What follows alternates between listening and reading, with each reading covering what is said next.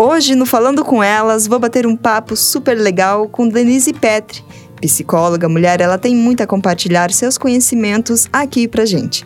Bom dia, Denise, seja bem-vinda aqui no programa Elas Cantam. É sempre um prazer imenso recebê-la e obrigado também por ter aceitado esse convite. Olá, bom dia. Eu que agradeço a oportunidade de estar aqui conversando contigo nessa manhã. E olha só, o tema nada mais é do que Setembro Amarelo. Então a gente já vai começar direto em um tema muito importante. E qual a importância deste mês e por que do Setembro Amarelo? Fala pra gente. Olha só, é... por que, que é importante falar sobre isso? O que tem se observado é um aumento bastante expressivo do casos de suicídio. É, nos últimos 10 anos, principalmente, não só no Brasil, mas no mundo principalmente entre jovens, e então é, percebeu-se a importância de se falar mais a respeito, justamente como uma forma de tentar uma prevenção, né? alertar as pessoas que estão em volta para que possam estar observando alguns comportamentos e que isso possa facilitar inclusive prestação de auxílio para essas pessoas, né? Aí você me perguntou por que setembro e por que amarelo? tá? Setembro, porque foi instituído mundialmente o dia 10 de setembro como dia de prevenção ao suicídio. E amarelo até uma história bastante interessante. Em 94, um jovem americano, ele tirou a própria vida jogando o carro dele, um Mustang amarelo, contra um muro.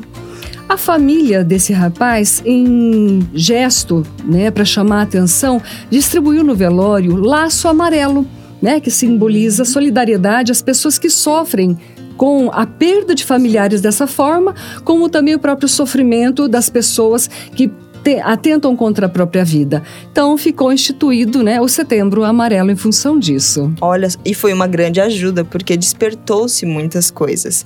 E já para poder entrar na próxima pergunta é como saber que o próximo precisa de ajuda né, diante de todas essas questões e as informações que nós recebemos durante o mês de setembro todinho, né? Eu, eu confesso que eu fico às vezes um pouco perdida do tipo, se acontecer comigo, como que eu vou ajudar? Uhum. Como que a gente faz?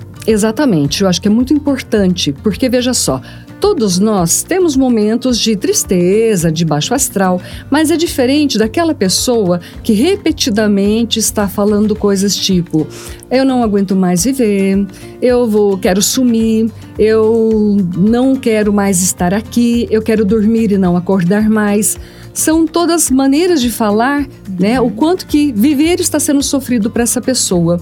E é importante a gente entender que são frases que não são soltas simplesmente. Elas vêm acompanhadas de outras manifestações, geralmente associadas à depressão, até mesmo ao transtorno bipolar, tá? Que é justamente uma tristeza intensa ou irritabilidade. Uhum. Às vezes a gente pensa que depressão é só tristeza, né? Sim. Mas sim. irritabilidade também é um sintoma de depressão. A pessoa muito irritadiça também pode estar manifestando um sintoma de depressão.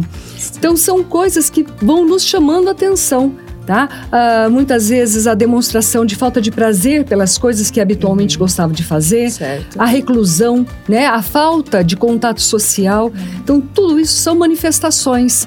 E quando nós percebemos isso nas pessoas que de repente estão à nossa volta, Sim. é importante estarmos atentos e oferecer ouvido, né? É. Perguntar o que está acontecendo. Né? Por que, que você está desse jeito? Porque quando você se coloca dessa forma, uhum. você está demonstrando para a pessoa que você está percebendo que ela está em sofrimento. Porque é interessante, às vezes a própria pessoa não consegue perceber é. o nível de sofrimento que ela está. Sim.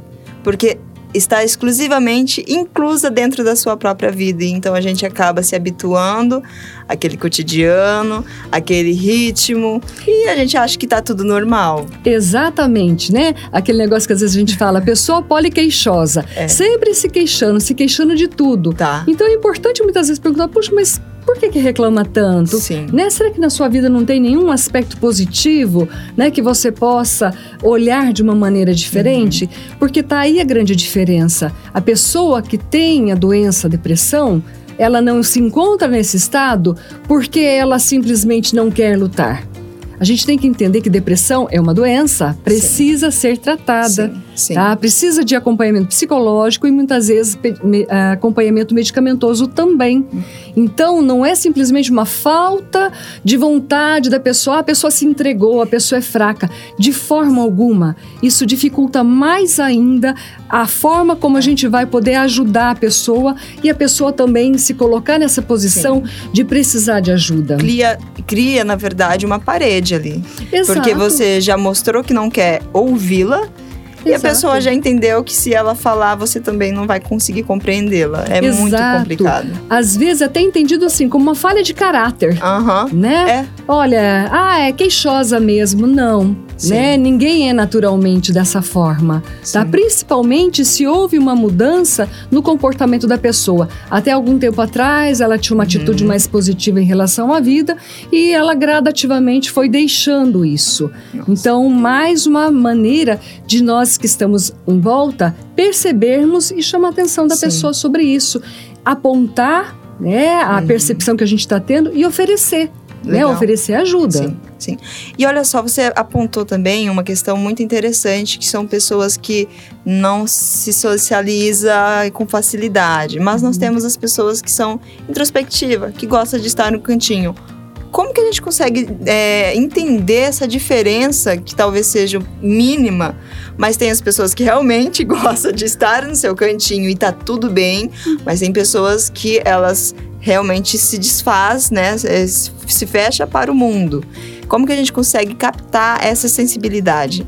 Geralmente a pessoa introspectiva, ela sempre foi introspectiva. Tá. É aquela criança que fica na dela, uhum. que tá brincando ali com os brinquedinhos dela, que adora leitura. Enquanto tá todo mundo brincando no, no recreio, ela Sim. tá ali lendo. E ela é feliz Sim. desse jeito. Não incide em sofrimento. Uhum. Não é que ela se sente rejeitada. Não, ela curte estar nesse momento. Uhum. E ela cresce um adulto assim e de boa. Uhum. Né? É uma pessoa okay. que vai ser feliz dessa forma. Agora, é diferente daquela pessoa que sempre teve um contato social um pouco maior, ela sempre circulou com mais facilidade e de repente ela começa a se isolar, ela começa a evitar, ela evita convites, ela não chama mais ninguém para ir na casa uhum. dela, apesar de que com essa época de pandemia tá complicado, tá muito né? difícil. Porém, né? É. Então, assim, são esses comportamentos que vão chamando atenção. O quanto que houve uma mudança de comportamento dessa pessoa, uhum. tá? Que é diferente daquela pessoa que sempre foi, né, Entendi. né, mais reclusa, vamos dizer assim. Olha só, para você que está sintonizando aqui agora no 87.9, no nosso programa Elas Cantam, estou conversando com Denise, psicóloga, maravilhosa inclusive. Nós temos muitas dúvidas aqui e Algumas, né, a gente consegue compartilhar aqui para você, mas são tantas coisas que você pode mandar aqui pra gente no nosso WhatsApp. Eu vou sempre atender você. E eu quero continuar aqui com outras perguntas porque o papo está muito legal procurar ajuda nem sempre é fácil, né? Então, assim, até por, por conta da, de cada ser humano ser único e tudo mais, como que a gente começa, é, por onde a gente começa a buscar ajuda? Quais os canais de atendimentos? Como que a gente faz para procurar? Ah, meu primeiro.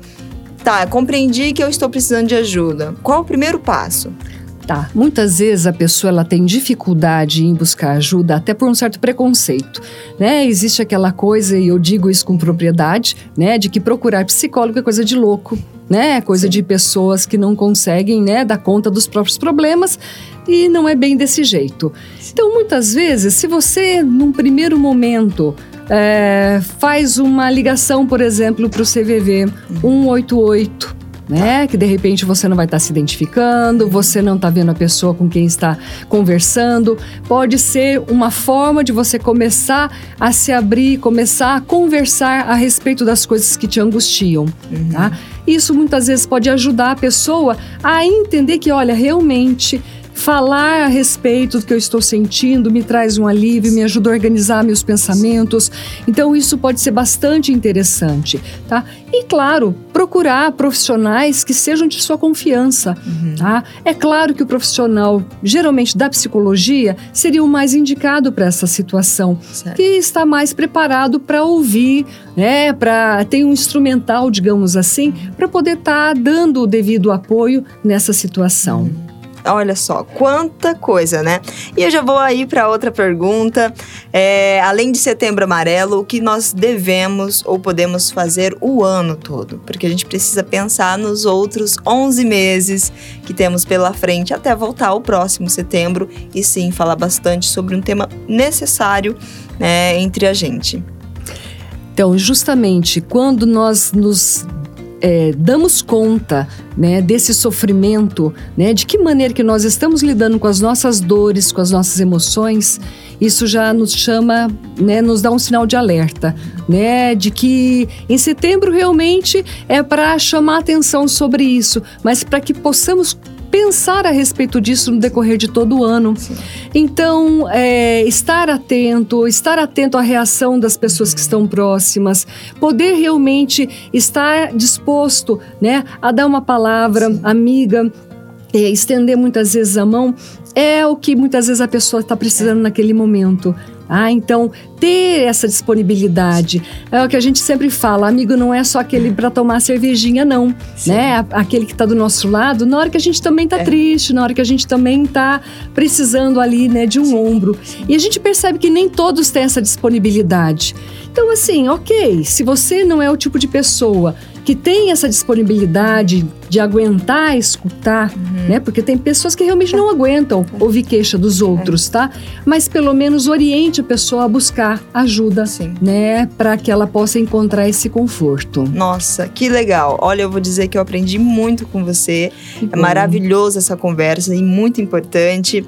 E olha, eu vou deixar aqui uma caixinha de pergunta para você que quer mandar aqui pra gente no nosso Instagram, HitsPrime87. Já coloca lá suas dúvidas que a gente tenta te responder muito obrigada, Denise, por aceitar esse convite. Muito obrigada. Eu que agradeço mais uma vez né, a oportunidade de estar aqui no Hits Prime contigo nessa manhã maravilhosa. Mais um episódio do Falando com Elas aqui do nosso programa Elas Cantam. Sempre sintonizado 87.9 para você escutar mais ou através do nosso site também fmhits.com.br. Esse é um podcast especial para você mulher com conteúdos diversos. Te espero no próximo episódio Falando com Elas.